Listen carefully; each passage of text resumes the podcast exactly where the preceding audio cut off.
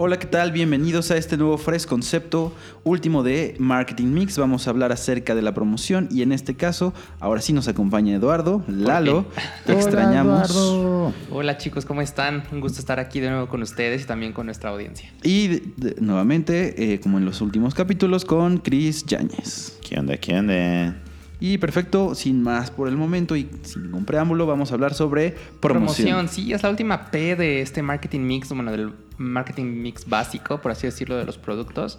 Pero bueno, esta última P eh, tiene todo que ver con comunicación. De hecho, en marketing o en comunicaciones de marketing se dice que la P de promoción es la C de comunicación. Eh, Son similares, o sea, promoción y comunicación son lo mismo. Ahora, ya en casita, hay, clave aclarar algo, eh, recalcar algo muy importante. Generalmente las personas eh, mortales y comunes y corrientes le dicen promoción tal vez a lo que ven en las tiendas, ¿no? Así como 3 por 1 2 por 1 este 3 por 2 Esa es promoción de ventas, hay que aclarar, porque luego se me confunde, ¿no? Promoción, ahorita vamos a ver qué es promoción, que básicamente es comunicación, y cuáles son esas diferencias.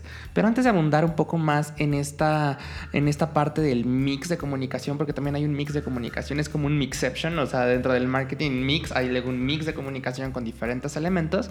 Eh, queremos también recalcar algo que son en las clasificaciones de los medios antes de entrar en este mix. Entonces, a ver, George, cuéntanos la clasificación de los medios. Pues básicamente existen dos, posiblemente sean tres. Depende del autor, claro. Eh, pero hemos hablado, eh, vamos a hablar sobre lo que es ATL y BTL, que son típicamente above the line promotion o below the line promotion, que son las promociones Es correcto. eh, básicas, tradicionales, que creo que aquí Lalo nos va a poder ayudar a profundizar un poco más una- eh, sobre qué es. La otra, que bueno, Lalo me ha ayudado a definir en algunos momentos, es sobre in the line promotion, ¿no? Sí, o, through the line. o through the line depende, promotion. le cambian el nombre, es casi lo mismo. Básicamente es una clasificación de los medios como tal. O sea, cuando nosotros queremos comunicar algo, generalmente buscamos a un medio. O tradicionalmente así lo hacíamos. Buscamos un medio para difundir nuestro mensaje. Ahora, cada medio tiene características súper distintas, de acuerdo a su alcance, sobre todo. Entonces, la clasificación que dijo George la clasificación de medios de acuerdo a su alcance, por así decirlo. Por ejemplo, empezamos con la parte de above the line. La más fácil. Exacto. Que es la más Exacto, fácil, que la es históricamente la que ha existido todo el tiempo, ¿no? Exacto. Y que todo el mundo está expuesto eh, de manera masiva. Entonces, ¿nos puedes ayudar a definir cuáles son Claro. estos medios de promoción Estos above the line? ATL básicamente son los medios tradicionales, que así le llaman, tradicionales masivos. ¿A qué me refiero con tradicionales masivos? Pues toda la parte de televisión, radio, cine, que son la parte de los medios que ya son bastante viejos porque ya llevan bastante tiempo con nosotros, pero que siguen siendo muy importantes incluso en el día de hoy. Si bien la parte digital ha llevado pues la batuta en estos últimos años, la verdad es que también los medios tradicionales ayudan mucho en esta parte, sobre todo en la parte del alcance, es decir, alcanzar el mayor número de personas de un tiro, por así decirlo, ¿no? Ahí existe una Justamente. confusión porque en la parte online sí o no es ATL. Es- Depende del autor. Ahí por eso decíamos que hay una parte de through the line, porque y recordemos que Internet no es un medio, es un conjunto de medios. ¿va? Entonces, como conjunto de medios, la verdad es que tenemos diferentes características en Internet. Lo que me refiero es que un medio puede ser lo más específico y de nicho posible por la capacidad de hipersegmentación que tenemos eh, en, En digital. Internet. Pero también puede ser lo más masivo que podamos, porque recordemos que aproximadamente el 93% de los internautas mexicanos, por ejemplo, tiene Facebook. Entonces también puede ser un medio masivo. Sin embargo, pues ahí está como que ese híbrido, ¿no? O sea, podemos ser tan específicos como queramos o tan masivos como queramos en esta parte de Internet. Exacto. Muy bien. Y, por ejemplo, Chris, ¿cuáles son estos otros medios? Ya hablamos de televisión, ya hablamos de radio, ya hablamos de online. ¿Qué otros son ATL? Otros medios ATL que también podríamos tener serían cuestiones de prensa. Eso también entraría dentro de los medios que podrían ser masivos.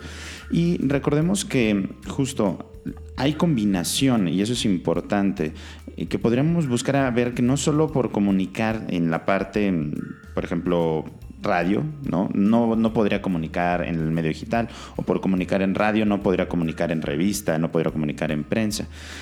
Ustedes como marcas o como empresarios deberán de intentar buscar una manera de comunicación global. Recordemos que no se cancelan entre sí. Si me voy a esforzar en esfuerzos digitales, no voy a hacer únicamente digital. ¿no? Si voy a hacer esfuerzos de radio, no voy a pagar únicamente esfuerzos de radio. Tener una comunicación más omnicanal ¿no? de, en diferentes medios sería lo ideal. Igual es importante creo que tener congruencia con si yo me voy a eh, poner un advertisement en una estación de radio, ¿cuál es el contenido de esa estación de radio y si es adecuado a la promoción que quiero llevar a cabo con mi, con mi Claro, marketing todo mix, ¿no? depende. Aquí decimos en Merca que todo depende, ¿no? Depende de qué, de la marca y depende de la parte estratégica de marca, es decir, la parte de posicionamiento y segmentación. De eso depende muchísimas cosas, sobre todo en medios, en qué medios voy a elegir y también de la afinidad que tenga con mi público. Que aunque siguen Exacto. siendo masivos, por ejemplo, si yo voy a contratar un anuncio en eh, el financiero, ¿no? Que es Ujú. un periódico de distribución más de negocios, más de economía, más de finanzas. Pues poner algo así como de eh, ven al gimnasio tal vez no sería adecuado. Que si yo lo pongo en un men's magazine, Tal donde podría tener un poco más de congruencia el medio que estoy seleccionando, ¿no? Entonces, como decía Chris, también es importante hacer un mix justo de medios, ¿no? Depende de qué, depende de tu presupuesto, depende de tu marca, depende de tu posicionamiento, depende de tu segmentación. muchas de muchos factores. Como decíamos, no hay una receta eh, mágica y no le podemos recomendar ser irresponsable de nuestra parte. Decir, no, sabes que no más invierte en este medio. No, la verdad es que depende. Yo tengo una pregunta para ustedes dos Sí. Porque eh, todos somos víctimas de, de la información.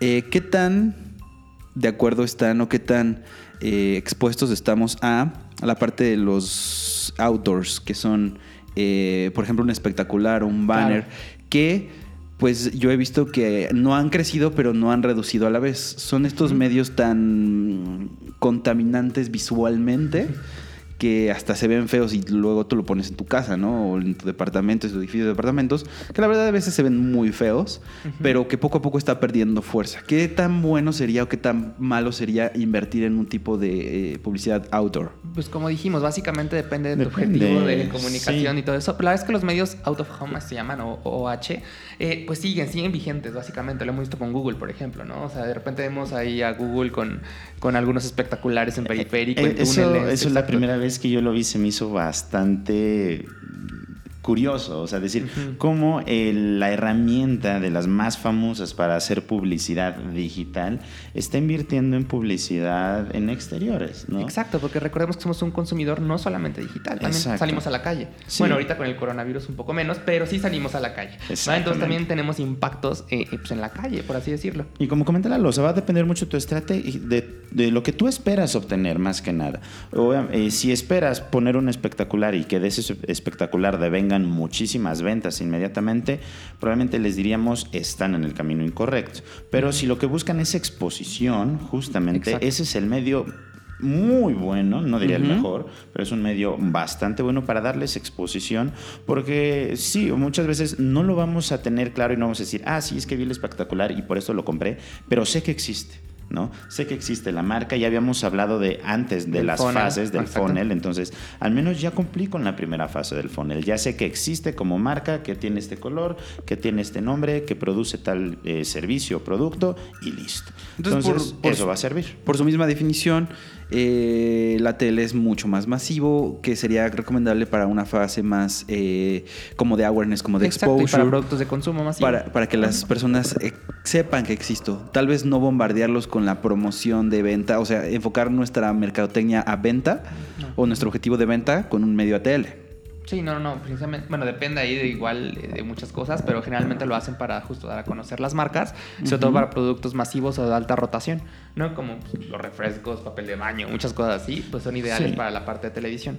Sí, yo creo que aquí justo mu- muchos de los productos que van a funcionar perfectamente bien con este tipo de, de publicidad serían los productos que no necesitan un proceso de compra tan pensado. ¿no? Exacto, un poco más rápido. productos más rápidos que no me va a poner a pensar tres semanas qué, qué voy a comprar, si Coca-Cola o Pepsi. O sea, son compras más de impulso. Digo, ok, va, listo, lo quiero. Porque No. lo vi en el anuncio, Porque, porque, lo vi en el ya anuncio, hay se me antojó, entonces, este, pero no voy a poner, por ejemplo, un servicios de administración de recursos humanos en, en un espectacular. Sería un poco más extraño esperar, como decíamos, que, que haya una venta directa, que la persona vio el Exacto. espectacular y dijo, ah, yo quiero que esas personas Sí. me manejen mis Bueno, antes nóminas". podría llegar a pasar así, la verdad es que ahorita el, el consumidor cambió muchísimo, entonces no, no es tan así. Y también no olvidemos, eh, hablando de la parte un poco antigua de esta parte de medios, la parte de los medios BTL, ¿no? Que es la que nos faltaba un poco, que esta parte se caracterizaba mucho por eh, tener un alcance localizado o focalizado.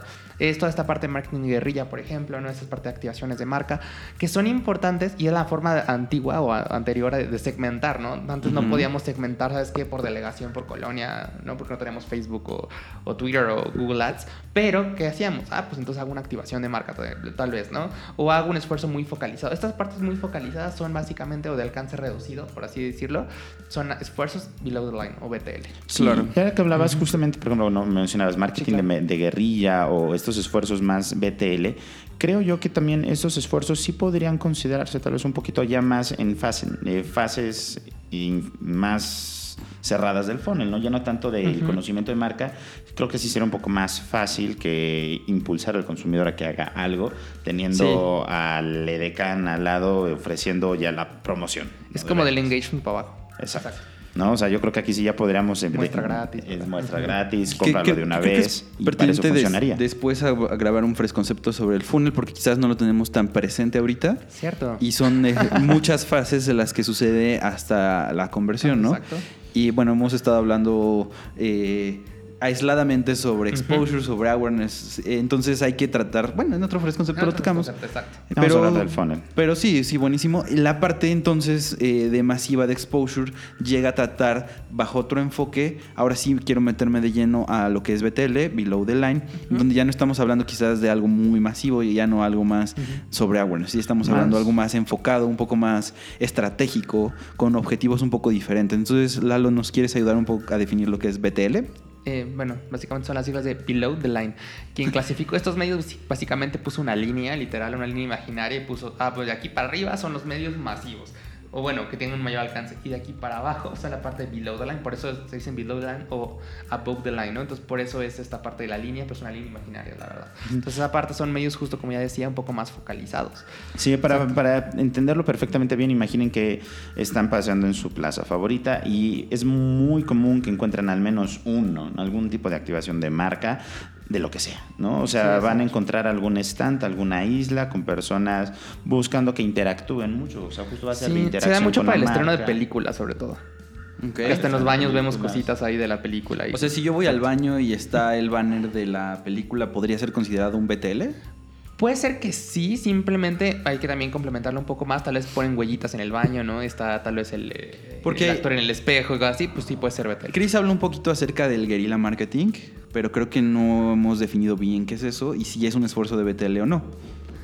Yo lo consideraría como que sí es un esfuerzo de BTL, básicamente, ¿no? Porque va muy focalizado a determinado tipo de público, audiencia o lugar geográfico. En este caso me estoy exagerando, ¿no? Pero, pero sí está muy focalizado y, se vale también. O sea, se- eh, como dice Chris, hay que hacer una mezcla de estas cosas. Entonces, para retomar otra vez la parte de comunicación, esto lo que hablamos, todo lo que dijimos era de medios, ¿va? Es muy importante porque a través de los medios nos comunicamos. Pero ahora, ese mix de comunicación, ¿cuál va a ser? Hay diferentes partes. Y también aquí quiero que hablemos correctamente, porque luego se confunden algunos conceptos. La gente allá afuera confunde publicidad con comunicación, comunicación con propaganda, eh, lo confunde con, Con merca y luego con ventas. Bueno, hay una mezcolanza horrible. Entonces, para que hablemos correctamente, hagamos otras, enfoquemos en la parte de comunicación, hagamos suma a eso y ahora sí el mix de comunicación. Vamos a enlistarles estos conceptos de la manera más rápida y generalizada. Y después ya los explicamos Después vamos a a explicar tal vez en un siguiente concepto más, porque si no nos vamos a extender bastante. Esto Exacto. daría para muchísimo tiempo, pero vamos a empezar con el primero. Y va a ser lo más sencillo, entre comillas, que sería publicidad. Claro. Entonces, ¿qué es publicidad? Ajá, Cuéntame. publicidad es un esfuerzo justo de comunicación con un fin generalmente persuasivo y lo principal, o sea, lo que caracteriza, caracteriza perdón, algo para que sea publicidad es que sea pagado a un medio. ¿A qué medio? Puede ser un medio ATL, BTL, lo que sea, a un medio. Cuando yo le pago a un medio para aparecer, es publicidad. Oye, si, no, Lalo- si, si no existe el pago, entonces No es publicidad, es simplemente comunicación o promoción. Ok. Hasta ahí. Entonces, la famosa publicidad de boca en boca, ¿dónde queda aquí? Word of mouth. Pues fíjate que está hasta mal traducido porque he dicho word of mouth y aquí pusimos como, como publicidad en boca a boca. No sé por qué le pusimos así, no debería ser. Porque en teoría yo no te pago por que hables de mí. En caso que yo te pague para que hables de mí, ya sea en forma digital o en una mención, Una mención. en tele, o sea, sí podría llegar a ser publicidad. ¿va? Pero en este caso si nada es por pura recomendación, no es publicidad. De hecho, está muy mal la frase que luego me dicen, Lalo, tú siempre le haces publicidad a Apple, ¿no? O le haces publicidad a BBVA. Le haces promoción a Apple. Le hago promoción, no le hago publicidad porque lamentablemente no me pagaron. ¿no? Deberían Si me- de Exacto, pagar. si me hubieran Hasta donde pagado. sabemos. Exacto, si me hubieran pagado a mí, adelante. si Cualquier publicidad. marca que guste eh, también que hagamos publicidad, eh, son Ah, claro. bienvenidos. Contáctenos. Entonces, contáctenos, ahí tienen Oye, nuestros contactos. Este, pero sí, justo, la parte de publicidad debe de ser pagada, ¿no? Y es mm, para que lo aterricen fácilmente, cada vez que ustedes le pagan a Facebook, que le pagan a Google, que le pagan a Televisa, LinkedIn, a lo que sea, también. Están haciendo esfuerzos de publicidad, Publicidad, en este caso. Entonces, Ah, sí, en esta línea, si tú dices publicidad es pagado y promoción es pagado, ¿cómo defines promoción? Promoción es todo esfuerzo de comunicación de una marca con el fin de promover un producto o servicio. Hasta ahí. Ok. Es un poco general porque Ujú. justo se va más a cosas particulares y que ya vimos publicidad y también se va a la parte de relaciones públicas. Las relaciones públicas tienen todo que ver con el cuidar la imagen de la marca hacia el exterior. Cualquier esfuerzo que sea para cuidar la imagen hacia el exterior y gestionar esas relaciones con el exterior es un esfuerzo de relaciones públicas y es súper importante. Y ojo, aquí muchos esfuerzos de relaciones públicas muchas veces se tiran por la borda, no, ni siquiera se toman en cuenta. Algo que muchas personas no saben es que la parte de relaciones públicas está íntimamente relacionada con algo que muchas empresas piden y muchas pocas generan, que es el famoso posicionamiento orgánico de su sitio. Mucho de este posicionamiento orgánico se va a generar por esfuerzos de relaciones públicas, en este caso. Sí, un poco más a nivel digital, luego- exacto, a nivel digital. Luego vamos a hablar más de justo qué onda, qué es el posicionamiento orgánico, cómo funciona, para qué. Pero para que le pongan alguna relación ya directa a la parte de relaciones públicas, si yo soy una marca pequeña y yo como puedo hacer relaciones públicas, no se espanten. No es como que tengan que llegar luego, luego con la prensa, con el reforma y, paga- y pagarle, porque si le están pagando justamente Es publicidad. es Digo, se vale, pero es publicidad. publicidad, ¿Pero sería no. publicidad con relaciones públicas o solamente publicidad? No, si lo escriben, digamos que porque hice un gran lanzamiento de marca, no sé, soy otra vez promocionando Apple, soy el nuevo iPad, por ejemplo, y de repente algunos blogs por ahí de reviews y así escriben sobre mí esas relaciones públicas, porque yo a Apple no les pagué. Por ejemplo, estos típicos eh, youtubers que evalúan tu producto, que quizás no les pagas, pero que tú les regalas el producto, ¿no? ¿Eso es publicidad o relaciones públicas? En este caso, eh, podría ser, bueno, ahí es un híbrido un poco. eh, se podría considerar todas relaciones públicas porque no hay un eh, intercambio económico como tal, solo es un, intercambio de bienes, por así Exacto. decirlo. Ok. Exacto. Sí, aquí pueden entrar las famosas ruedas de prensa y se Exacto. y, Un comunicado. y esos son esfuerzos comunicados donde justo a invitar a diferentes medios de que nos interesen, que nos importen. Eh, No les vamos a pagar, pero les vamos a mostrar el nuevo producto, no vamos Claro. a consentirlos, va a ser un desayuno donde vamos a hablar de las características del nuevo iPad Pro. Yo tengo ¿no? una pregunta para ustedes. Cuéntame. Eh, ¿Qué tan... Más bien es, ¿qué piensan acerca de la reputación de las empresas como parte de las relaciones públicas? La- hay que recordar, bueno, hay que recordar el término de reputación. La reputación se construye con el tiempo. Es decir, la reputación no es de la noche a la mañana, es un conjunto de el conjunto de acciones es lo que forma la reputación de una marca. Está ligado con la imagen de marca, sí, y está ligado con esta parte de relaciones públicas, pero la reputación, digamos, se construye por las acciones, no solo de la parte de comunicación de la marca, sino por las Ujú. acciones justo de, de- de- de como tal de, la empresa, de los operación. CEOs, tiene que ver mucho por parte ética, mucho con parte de responsabilidad social corporativa. Construye eso, justo esa parte de reputación. Y la reputación se construye con el tiempo. Y creo que Ok. por ahí estaba estoqueándote, ¿verdad? Ya sabes. Este, estaba viendo un caso de Volkswagen, por ejemplo, ¿no? Exacto.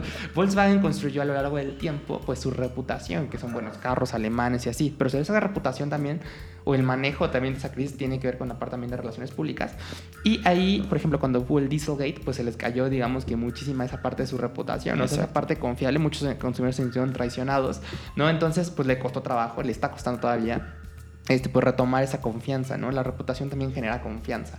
Pero a veces una vez que se pierde esa confianza, pues otra vez como que Es muy difícil. tenemos que rehacer es, es como la pareja, si de repente fallamos en la confianza en la de pareja, repente engañas a la pareja, Entonces entonces, es- sí, exacto. Oye, generar entonces, confianza sería muy difícil. Lalo, ¿tú comprarías un Volkswagen? No. Digo, no porque no soy el target. O sea, me Ok. gustan otro tipo de carros. No Pero tanto bueno. por lo del Dieselgate, pero nada más porque no soy el target. Exacto. Entonces, eh, esta parte de relaciones públicas sí es muy vasta, creo que podríamos sondar un poquito más. Escríbanos si quieren que después tengamos un capítulo únicamente enfocado en estrategias de relaciones públicas, Pero es otra cosa. esfuerzos de relaciones públicas, porque realmente eh, todo esto es un mundo. Mundo, exacto. Pero vámonos entonces al siguiente punto y el siguiente punto sería marketing directo. Entonces, ¿qué es marketing directo, Lalo? Es toda acción de marketing que busque, como su nombre dice, una respuesta directa.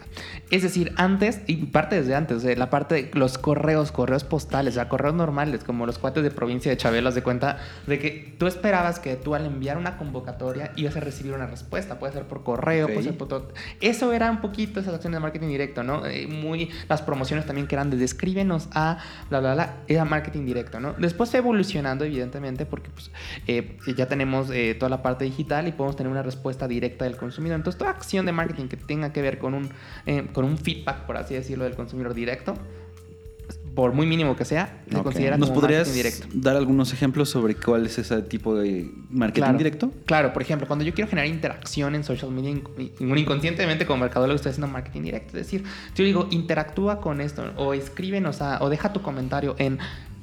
es Ahí una sería acción- marketing directo. Marketing directo que realmente se debería llamar comunicación directa, solo que le, pues, en los libros se dice marketing directo también, ¿no? Entonces es también importante. Y después vamos con la parte de venta directa, que es ahí son las ventas como tal. Y aquí tú, Chris, cuéntanos en qué consiste vender. Vender consiste en enamorar al cliente para que obtenga nuestros productos o servicios en un intercambio pues monetario.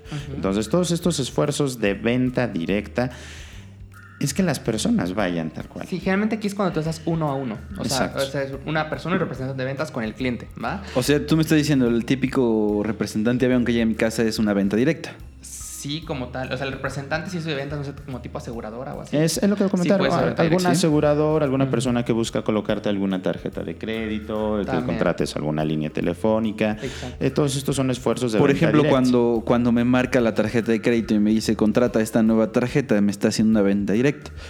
Pero qué tan... Sí, ¿no? Es lo que le estoy entendiendo. En teoría. En teoría. En teoría. Pero qué tan bueno... Porque la verdad yo estoy muy cansado de que me es- escriban o me llamen o que me eh, Es que ahí está el pequeño, el 200 pequeño veces. problema de todas las marcas y de muchos de nuestros clientes. La verdad es que ellos quieren vender sí o sí, como si ese fuera el objetivo y no, y Por- no debería ser el objetivo, es una consecuencia. Porque el problema es que pues estas personas que venden muchas veces su salario se basa en la comisión de ventas Claro. que generen. Y si venden más, pues van a tener más salario. Si no venden, y es Sí. un problema de cómo Hay está que ser muy cuidadoso porque esta parte de ser muy incisivos en la parte de venta puede quemar tu marca a nivel posicionamiento y al nivel reputación, ¿por qué no? Y al nivel también confianza. Es decir, eh, en Merca cuidamos mucho esa relación con los clientes, cuidar eh, eh, para que sea una relación que perdure. Sin embargo, cuando buscamos o tenemos una visión muy cortoplacista, lo que hacemos es quemar nuestra marca. Es decir, ya hasta el consumidor nos alucina, como las ventas de tarjeta Claro. de crédito, por ejemplo, y te bloquea. Es decir, ¿sabes qué? Yo ya no quiero eh, saber nada de ti, banco patito, ¿no? Porque me estás molestando, molestando. En cambio, tú, otro banco que es azulito y muy bonito, me dices, tal vez, o sea, como de, eh, tal vez me puedes mandar una notificación en el celular, pero es mucho menos invasivo. ¿No? A una llamada que una llamada, por ejemplo. Es como que detecta la necesidad, que ahí está la parte de merca. Que también está la parte Exacto. del spam, ¿no? De el mail, el mail marketing, El donde te llegan sí. Ah, el email está en marketing directo, por el cierto. email marketing está el Ujú. marketing directo, Sí, sí, sí. pero que también puede ser una venta directa, ¿no? Eh, pues mira, eh, la verdad es que? Si lo vemos en tasas de conversión, la verdad es que el mail sigue estando vigente por eso. O sea, es el medio que más convierte, por así decirlo. Pero es por obvias razones, porque ya generalmente cuando les envías un mail ya tiene su contacto, su autorización del consumidor. Exactamente. Entonces, pues le estás recordando nada más y por eso tiene una tasa de conversión mayor. No quiere decir que ahora todos vamos a hacer esfuerzos de mailing, ¿no? Es cuando ya estás en una determinada fase que ya puedes usar la parte de Pero bueno, como les decíamos y como siempre se los decimos y si no se los habíamos dicho, recuérdenlo, no tenemos que vender nada más por vender. ¿No? Queremos vender solo a las personas que realmente van a ser nuestros consumidores, los que están ávidos a consumir nuestros productos o servicios. Y como comentó Lalo, al final de cuentas, a un largo plazo, nos va a perjudicar mucho más el nada más vender por vender, por cumplir, por llegar a las metas, a los números. No les digo que no vendan, porque yo sé que de todo, de las ventas, nosotros sí. comemos, pero no hay que ser incisivos, por favor. Eh, recuerden, a pesar, aunque ya hablamos en el capítulo pasado que existen los negocios B2C, los negocios B2B, los negocios C2C, pero al final todos somos personas. Entonces la venta se genera entre personas y busquemos ese trato humano, no incisivo y pues buscando más que nada el, el beneficio del otro, porque muchas veces también muchos vendedores eh, van a buscar enjaretarte eh, tal vez el paquete más caro, aunque ni siquiera lo necesites. Claro. Eh, la, no sé, la, la promoción que realmente no va a estar vigente, nada más está vigente dos días más y después te van a cobrar más. Demás. Entonces, evitemos caer en estas malas prácticas, en estas prácticas que justo van a afectar nuestra reputación como empresa. ¿no? Ahora, esta parte de venta está en la parte de comunicación, porque todo esfuerzo de venta es un esfuerzo de comunicación, ¿va? Entonces ahí permea todo. Y también comunicación permea en las otras eh, PES tácticas, que es producto, precio, plaza. ¿Por qué? Porque un producto también comunica. El cómo está presentado comunica. Es lo que no hemos dicho aquí, pero es importante que lo sepan. El precio comunica. Si tengo un precio alto, podría comunicar que soy premium, aunque no lo sea, no sé. Eh, igual, si es muy barato, puede ser una estafa o puede ser que la verdad es una ganga, ¿no? También la parte de dónde estoy, o sea, la distribución, de dónde estoy yo, mi punto de venta, está mi punto de venta, también comunica. Comunica en dónde estés, ¿no? E- Eso también es básico. Y para regresar a la parte de comunicación, solo nos falta un último elemento del mix de comunicación, que es la parte de promoción de ventas. Antes de que lleguemos Ajá. a ese punto, también para terminar la parte de venta y también si luego quieren que continuemos hablando de eso, que este es otro tema enorme, tomen en cuenta que ustedes, si ustedes llegan, son vendedores de las empresas donde laboran, comunican muchísimo. Así que Claro. en siguientes capítulos vamos a hablar un poquito más de pues imagen personal. Claro, ¿no? imagen pública, hasta cómo Imagen vestirse, pública, ¿no? exacto, cómo o sea, conducirse, qué pitch eh, dar, todo cómo eso. hablar todo esto. Sí. Ustedes son embajadores de sus marcas. Si ustedes no se ven como la marca se ve, muy difícilmente también van a llegar a las metas de venta que ustedes esperan. Entonces, Correcto. eso esperen en otros capítulos donde vamos a hablar de imagen pública, manejo de puede ser también técnicas de negociación de ventas, manejo de, mm, de tal, objeciones, Que neuroventas. Entonces, estén atentos, pero recuerden, les dejo este consejo. Ustedes, vendedores, comunican, son embajadores de su marca. Claro. Fíjense que Chris casualmente hoy viene comunicando una marca dentro de su outfit. Quienes nos pueden ver en. YouTube, quienes no se los describo, tiene su playera de Exatec. Entonces, él es una promoción de una marca en este momento. Exacto, no es publicidad, ¿eh? No es Promoción, publicidad, es promoción. es promoción. Entonces es muy eh, Divertido. divertido que lo esté platicando en este momento porque ahorita está representando una marca que no es fresco. Es correcto. Ah, pero, pero también todos somos Exatex, entonces no hay, hay problema. Entonces, promoción de venta, ya es lo último. Esto está súper fácil. Es ahora sí la promoción que ustedes ven en las tiendas. Promoción de 2x1, 3x2, 50% de descuento. Todo eso son esfuerzos básicamente para eh, acelerar la rotación de inventario. Para eso se hizo la promoción de venta. Se ve bueno en el Oxxo, ¿no? Cuando te dicen, ay, no quiere dos galletas por 10 pesos, es porque se va a caducar el producto. Y buscan buscan mover. una justo una alta rotación, ¿no? Entonces también, eh, pues vaya, es válido justo para esa alta rotación o para periodos como el Black Friday o tal vez el Buen Fin. Todo eso sí es promoción de venta y es con el fin de justo rotar. Ahora, también no hay que ver, eh, no hay que perder de, de vista la parte de rentabilidad. No por vernos buena onda y dar muchas promociones, quiere decir que esté bien, porque podemos caer incluso en temas de pérdidas como en el caso de Best Buy, por ejemplo, en Estados Unidos y también en México un poquito. Claro que depende de su Y estrategia. depende de su estrategia, exacto. Entonces Como lo tenemos que mismo cuidar en mucho- precio, ha habido casos donde pudo perder con unas cosas. Ah, claro, en el caso, no sé, de los super se da mucho, ¿no? O sea, que pierdan el aguacatejas, pero gano porque me compraron la leche, el huevo, este, ropa. Ajá. Oye, entonces Lalo, en esfuerzos de promoción de venta también entra la señora que ofrece quesos en el Costco. ¿O no entra aquí? No. ¿No? Oye, y no, porque no te, no te lo está regalando, ni te está haciendo una promoción. está- pero te Simplemente te está dando- una muestra de del producto. Por ejemplo, el- un free trial de un software que descargas de 15 días de prueba, que es, es promoción de venta, es...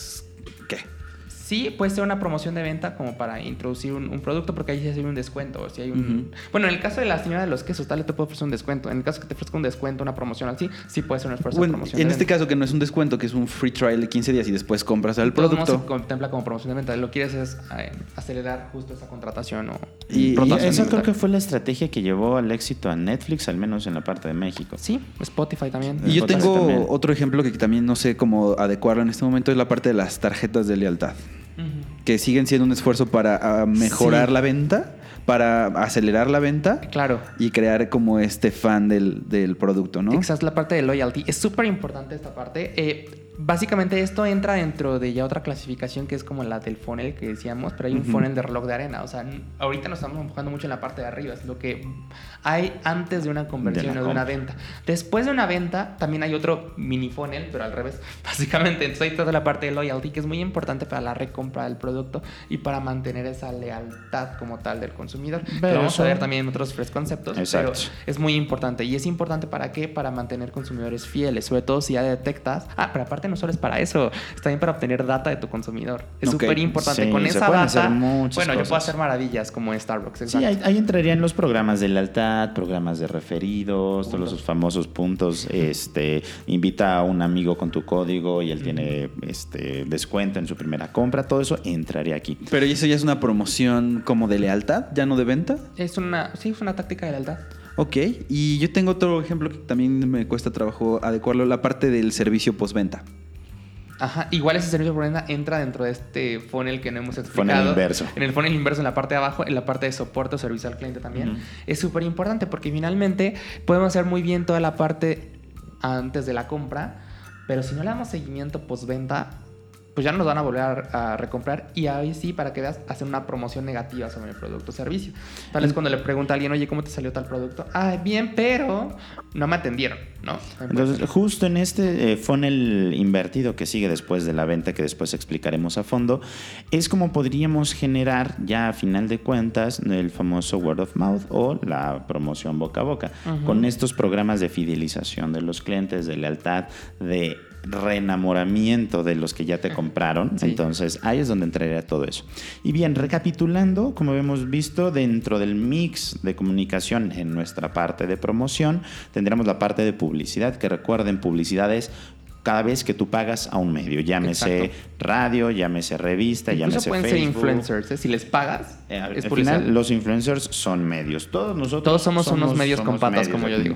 Vean a. Cristian. Esfuerzos de relaciones públicas, que serían esfuerzos, sí con medios, pero no pagados, justamente.